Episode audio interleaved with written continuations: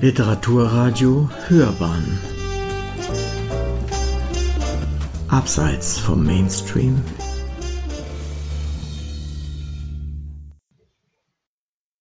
Histo Journal. Der eiserne Sommer. Hörbuchrezension von Alessa Schmelzer. Wer schwach ist, muss untergehen. Sommer 1914 die todbringenden Schüsse auf den Thronfolger Franz Ferdinand in Sarajevo rücken die Welt langsam, aber sicher an ihren Abgrund. Aber wie anderswo auch, so ist davon in München im Juni, Juli des Sommers 1914 noch nichts zu spüren. Alles geht seinen gewohnten Gang, auch im Polizeikommissariat.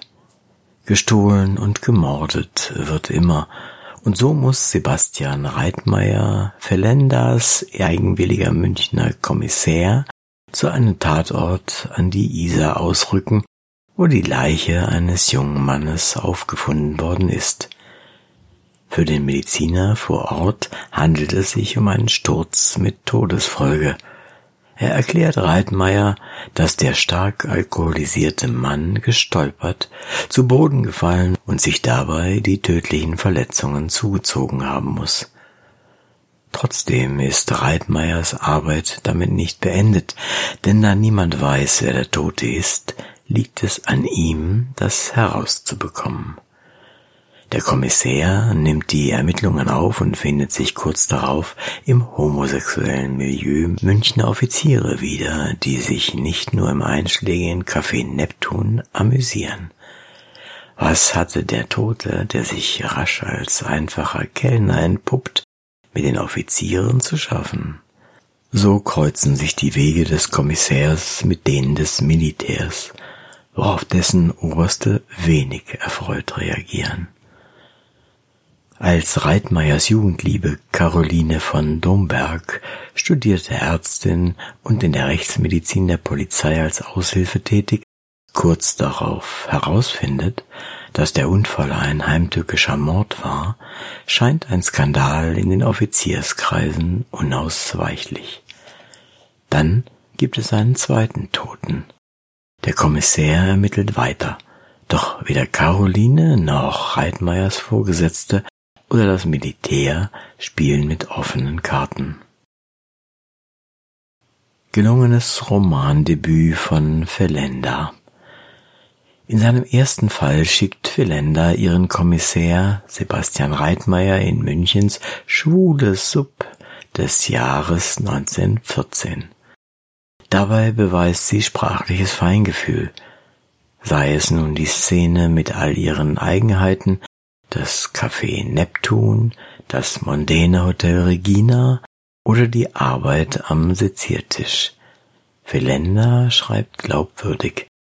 Es macht Spaß, ihren Kommissär auf seinen Ermittlungen zu begleiten, denn leicht und unaufdringlich erfährt der Hörer vieles über die Polizeiarbeit und ihren Wissensstand im damaligen Kaiserreich, über die Arbeit in der Pathologie und das gesellschaftliche Gefüge vor hundert Jahren.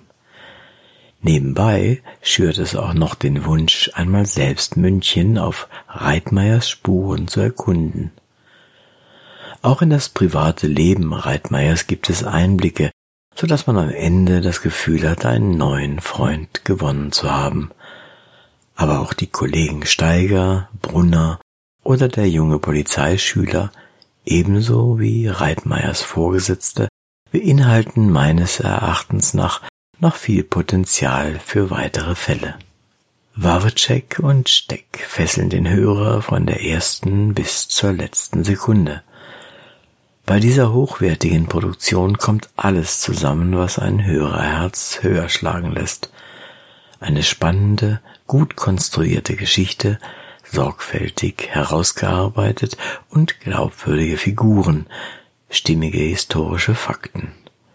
Den Rest erledigen die Stimmen von Jens Wawrcek, Johannes Steck und Kai Hendrik Möller, dank derer sich die Hörer unmittelbar im Zentrum des Geschehens befinden.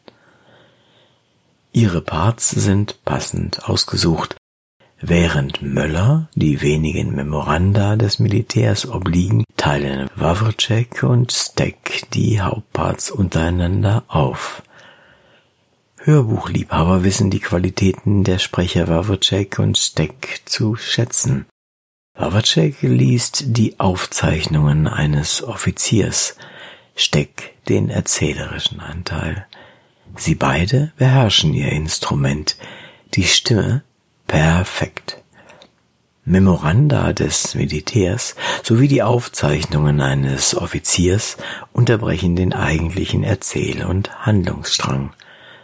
Mag dies den Hörer zu Beginn auch irritieren, trägt dieses Stilmittel doch enorm zur Spannung bei.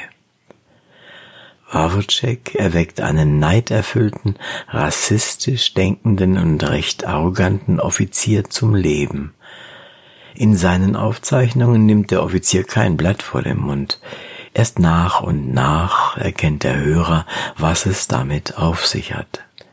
Dank Wawrceks Interpretation sieht man den Offizier vor seinem geistigen Auge, sieht ihn mit erhobenem Kopf, das Kinn vorgereckt, Sätze ausspeiend wie widerwärtig geschminkte junge Burschen, wie man sie in der Bayerstraße und im Karlsplatz herumlungern sieht, wo sie es auf die Brieftaschen einsamer Herren abgesehen haben. Krankes Gesindel.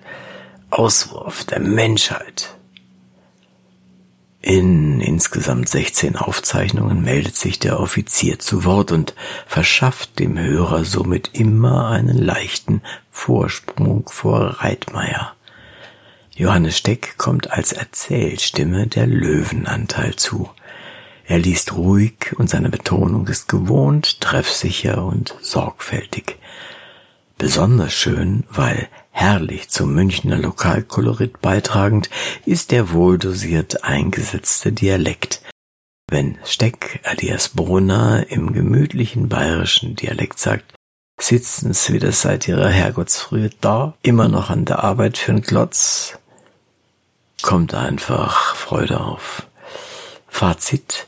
Der einsame Sommer ist der vielversprechende Auftakt einer Reihe um den Münchner Kommissär Sebastian Reitmeier. Bleibt zu hoffen, dass auch Reitmeiers kommende Fälle ebenso brisant und außergewöhnlich sind und nicht allzu lange auf sich warten lassen. Wawrcek und Steck erweisen sich als stimmliches Dream Team. Sie machen der eiserne Sommer zu einem echten Highlight, das sich keiner entgehen lassen sollte. Sie hörten Histo Journal Hörbuchrezension Der eiserne Sommer von Alessa Schmelzer. Sprecher war Uwe Kulnig.